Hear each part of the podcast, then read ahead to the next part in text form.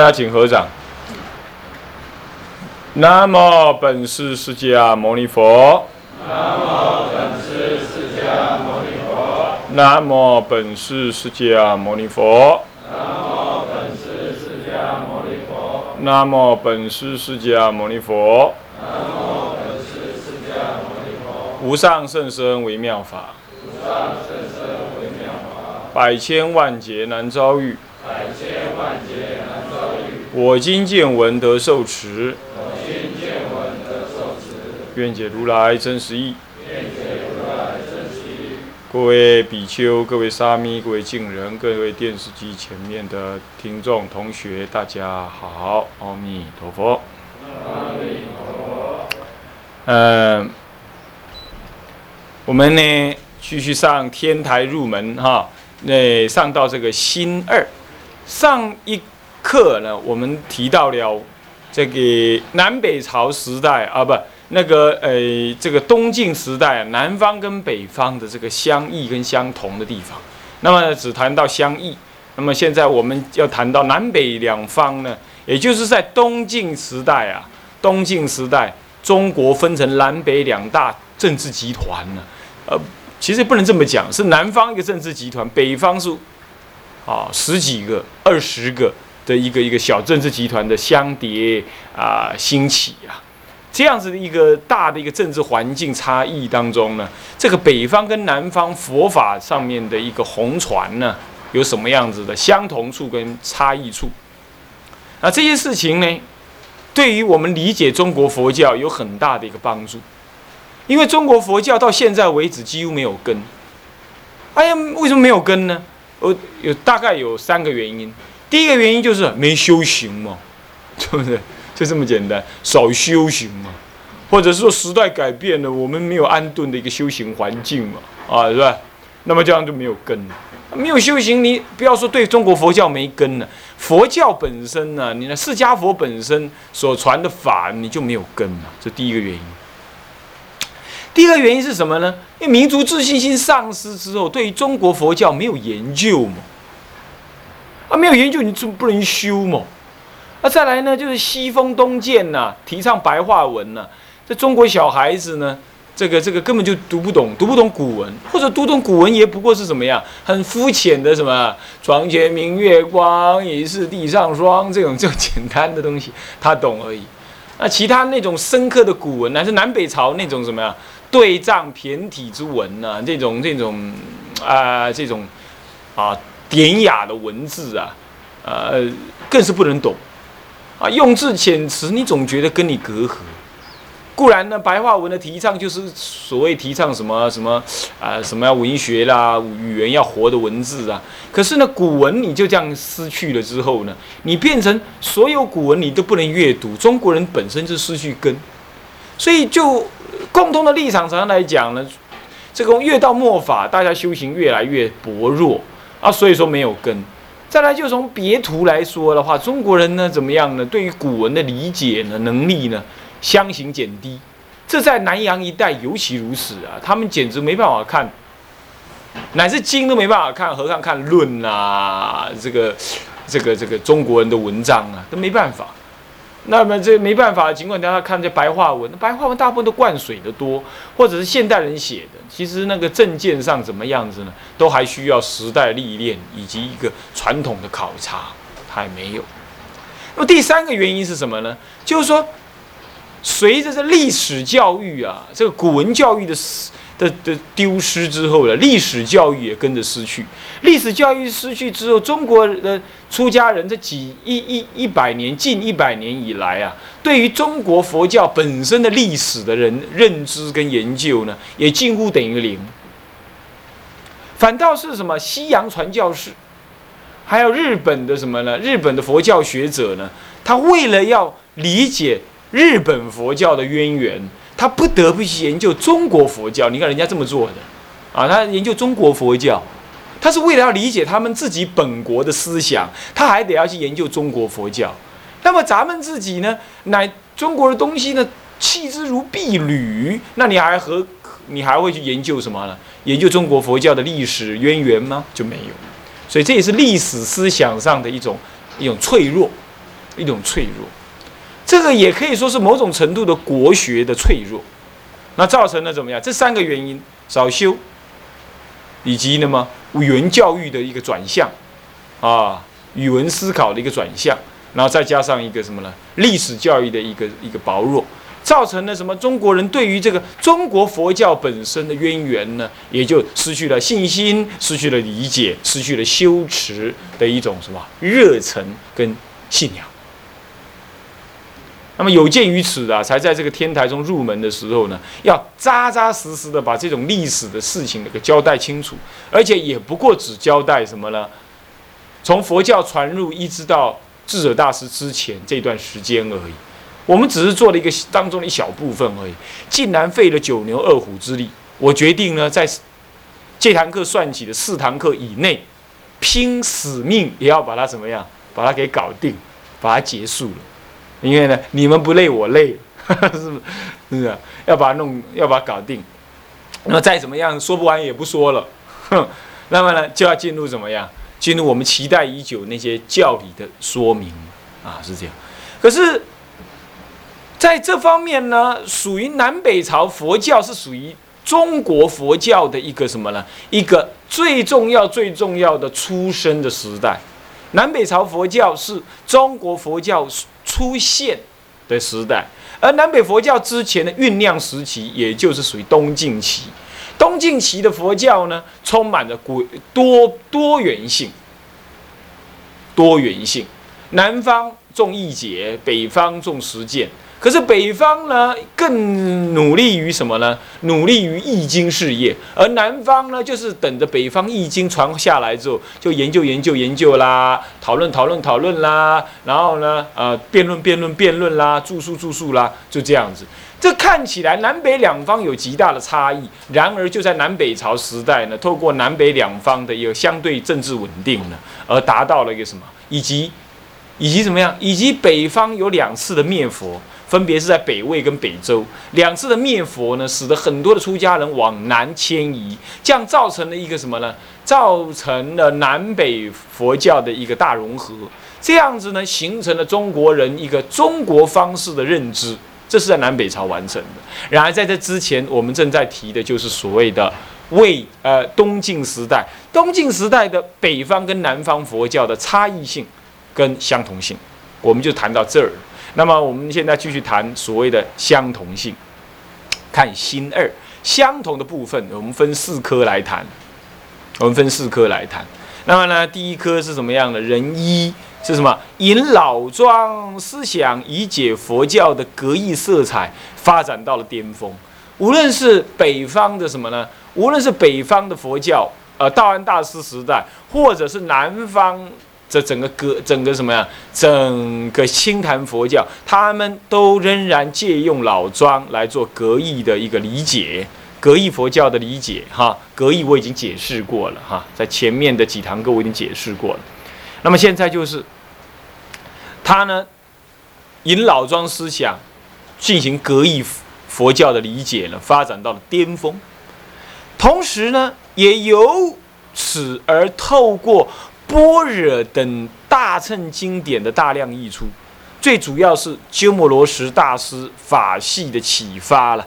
他翻译的非常大量的什么呢？呃，中观思想、空中的思想，乃至于什么《法华经》系统的一什么一乘思想的引入了。这种引入之后呢，开始对此一格义佛教进行反省以及检讨。这在北方是以道安大师为主，这在南方则是以什么呢？慧远大师为为继承。南方是慧远大师，他们开始觉得不对呀，好像佛教不是这么讲的嘛。原来啊，般若有他般若原有的语句跟原有的思想，那么呢，用老庄那个虚无啦、修仙、炼丹这种观念来。乃至道家炼丹这种观念来来了解佛教呢，显然是有大的障碍，而且有大危机的。自从道安大师开始就已经理解这样，一直到慧远大师呢，继续进行的般若思想的什么呢的还原化，听懂意思没有？般若思想的还原化，嗯，还原化。那么，从而这样子的进行反省跟检讨，从而也为了南北朝时代佛法的自觉以及自主性呢提供了基础。什么叫自觉呢？什么叫自觉呢？也就是佛教开始知道它跟其他宗教截然不同的特质，以及它有一套完整的思维方法跟语言逻辑，他开始觉得他有。这我在上几堂课都提过了，对不对啊？我们这是做结论而已，所以不必再多提。他开始有这种自觉。讲到这个，我就我就要讲一件事情。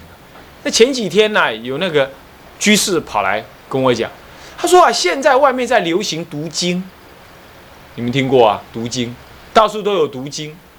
那么读经很好啊，大家都在流行啊，上听说有十几万人呢，正在进行。大人也读经，小孩也读经，尤其是小孩子读经更是流行。那么很好，很好啊。我呢，在很多公众场合里头，我也都呼吁呢。呃，你不学佛呢，暂时不能学佛没关系。可是你一定要带小孩子读四书五经这一类。我也是这样提倡。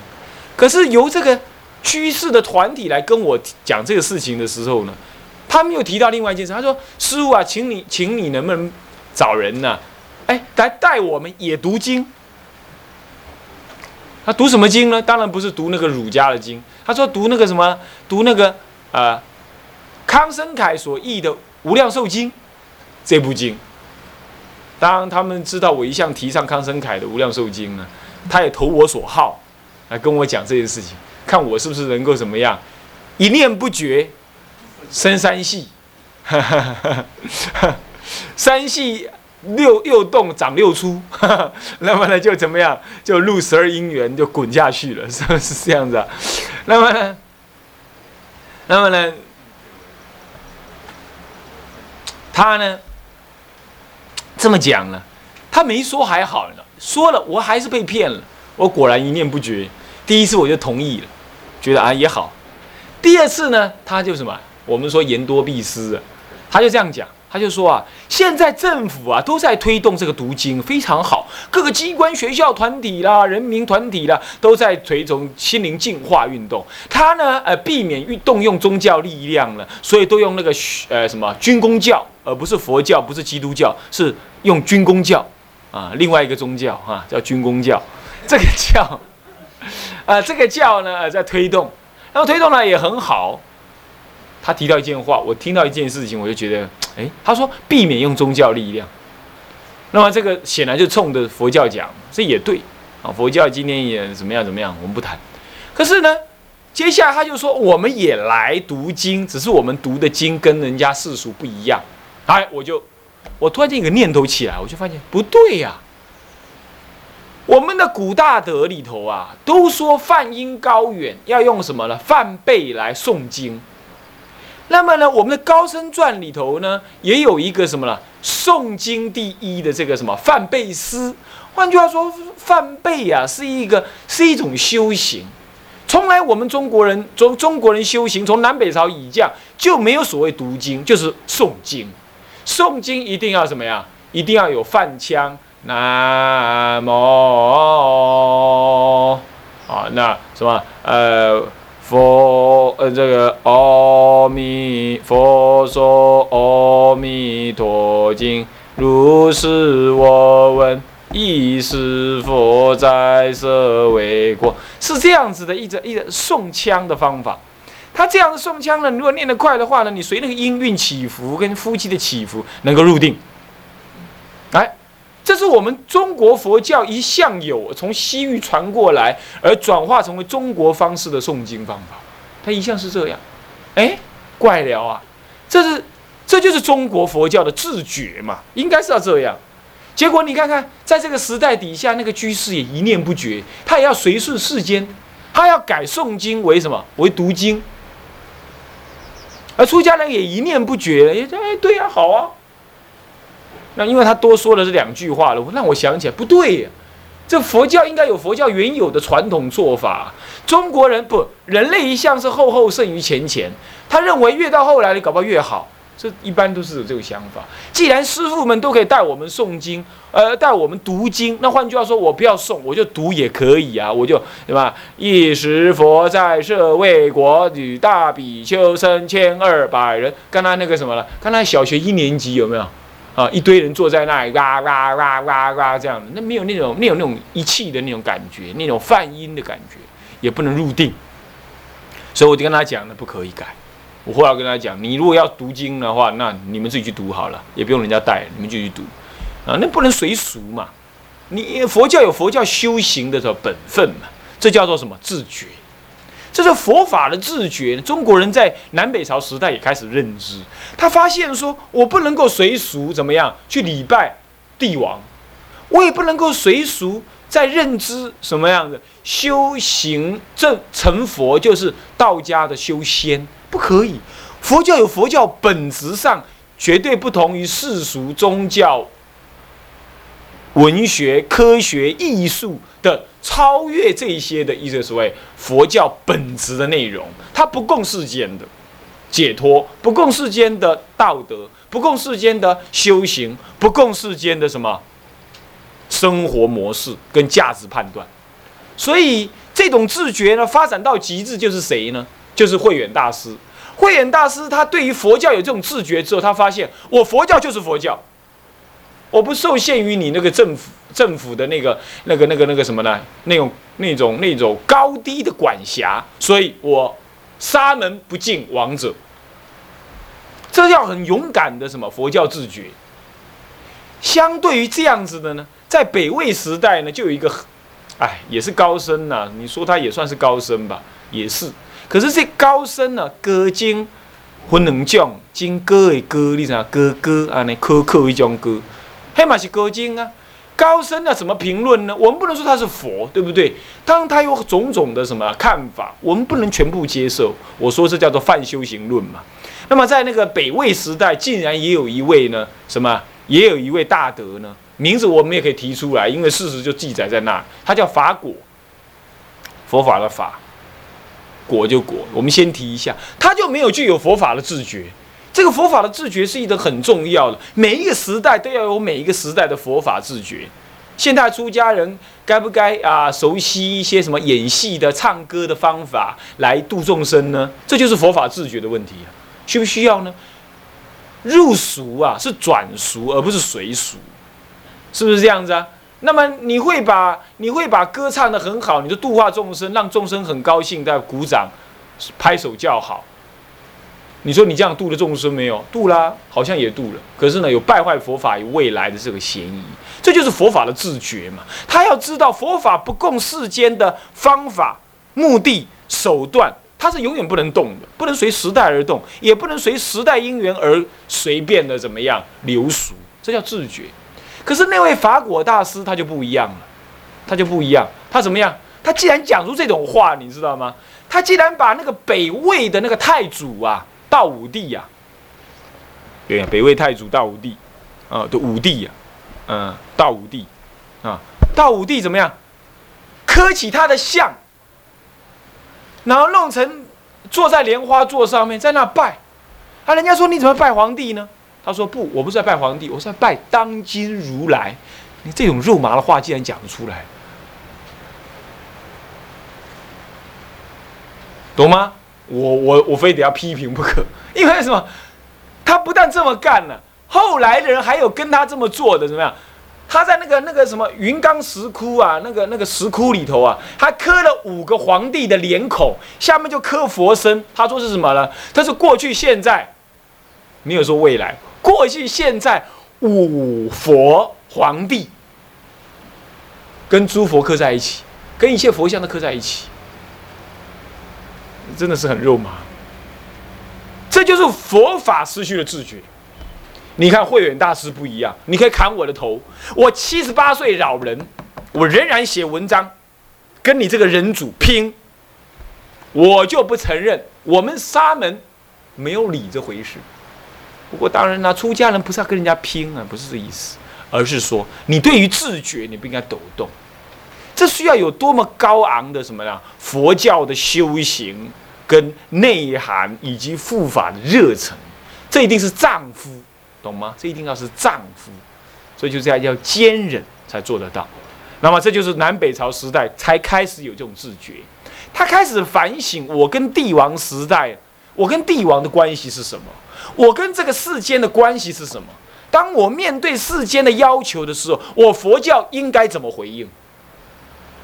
每一个时代都有这种自觉的需要，你们也会有，你们也会有，所以说这是启发的，启发的认知啊。那么呢，他对南北朝佛教的自觉提供这么好的一个模样，就是所谓的什么沙门慧远大师的一为代表。那再来就自主性，自主性其实是透过自觉而来的，透过自觉而来的。在北方有出家僧统。神统，你知道什么意思吗？就是皇帝派的的升官来管理出家人的管理，你懂吗？出家人是方外之人呢，理论上说他应该是怎么样？修养道德，实践解脱，研究法义，普度众生，而与政治呢，怎么样？丝毫无干，丝毫无关。所以呢，这这个这个这个观念呢，在西方怎么样发展的很好？西方呢，是因为以宗教立国，到现在为止，西方还是宗教立国。你要知道，你看那个美国克林顿，美国克林顿呢，你你管他多民主，他宣誓就职的时候，手是按在圣经上面，然后一手按着圣经，一手一手对着什么？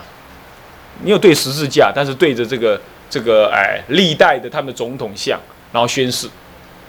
是这样，他们认为他们一切人的人格是要以圣经为标准，他们的文化、政治理念都这样。所以说啊，只要美国的总统有什么贪污啦、性丑闻啦，一定要被掀出来。为什么？那是圣经上面结出的什么违反人性的、违反他们西方共同人人性标准的的的的的什么的一项行为。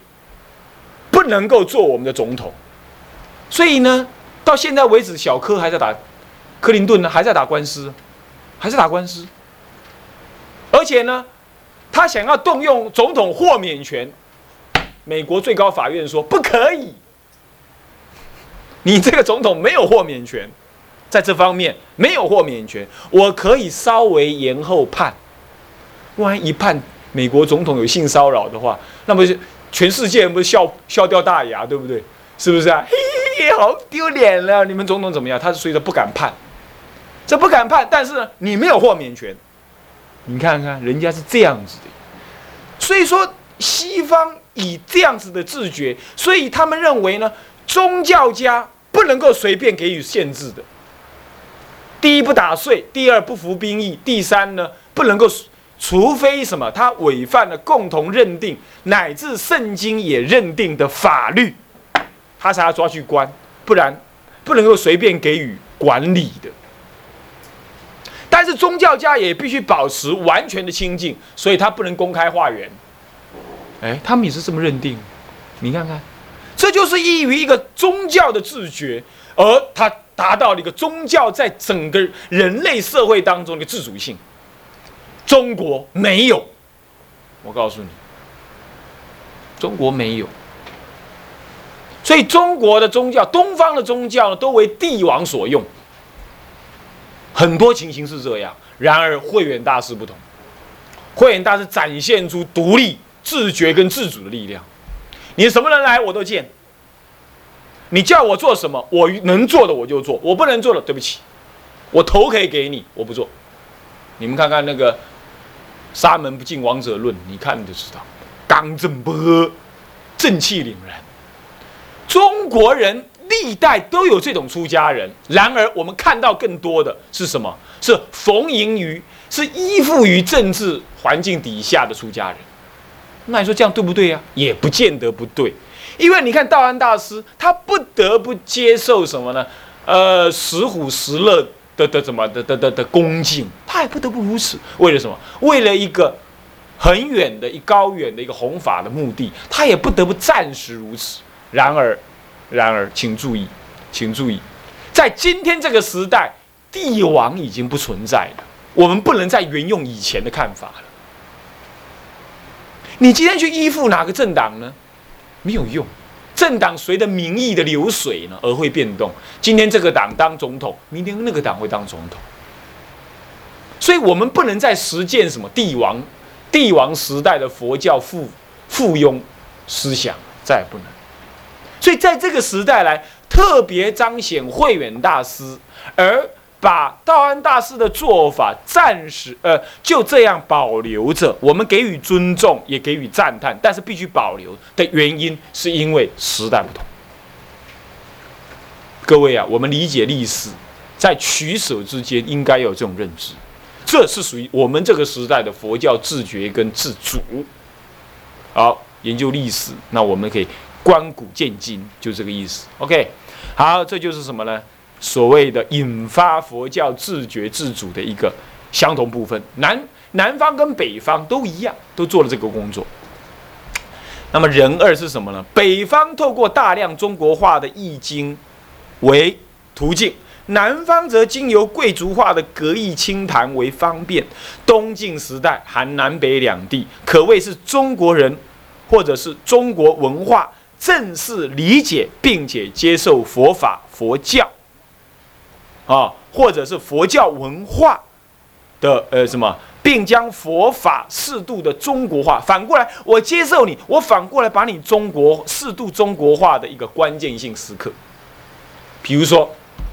慧远大师在面对的这个呃这个桓玄呢，桓玄一向以儒家皇帝至尊至上的这个立场来要求你沙门也要来顶礼膜拜恭敬这个这个这个国家最高领导人的时候呢，他就怎么样？他也不反对你儒家，可是呢，他说你儒家很好。可是我们佛教呢，是超越在世俗之外，他不直接去抨击、抨击老庄或者是儒家，他不愿意，他不要哦。他说你们也对，因为你要知道，慧远大师自己有好几个什么儒家的弟子，成就什么呢？成就易经跟老庄的学问之人的学问。而而流通在世的，比如说那个谁呀，也，我们到时候再翻给你看，有好几位啊，我有记载下来，好几位都是一个当时在儒家很细很强的一个儒门学者，也研究易经。你要知道，南北朝时代开，从东晋以后啊，三国以后啊，儒家的人呢，如果不了解老庄的话，会让人感觉很糟糕。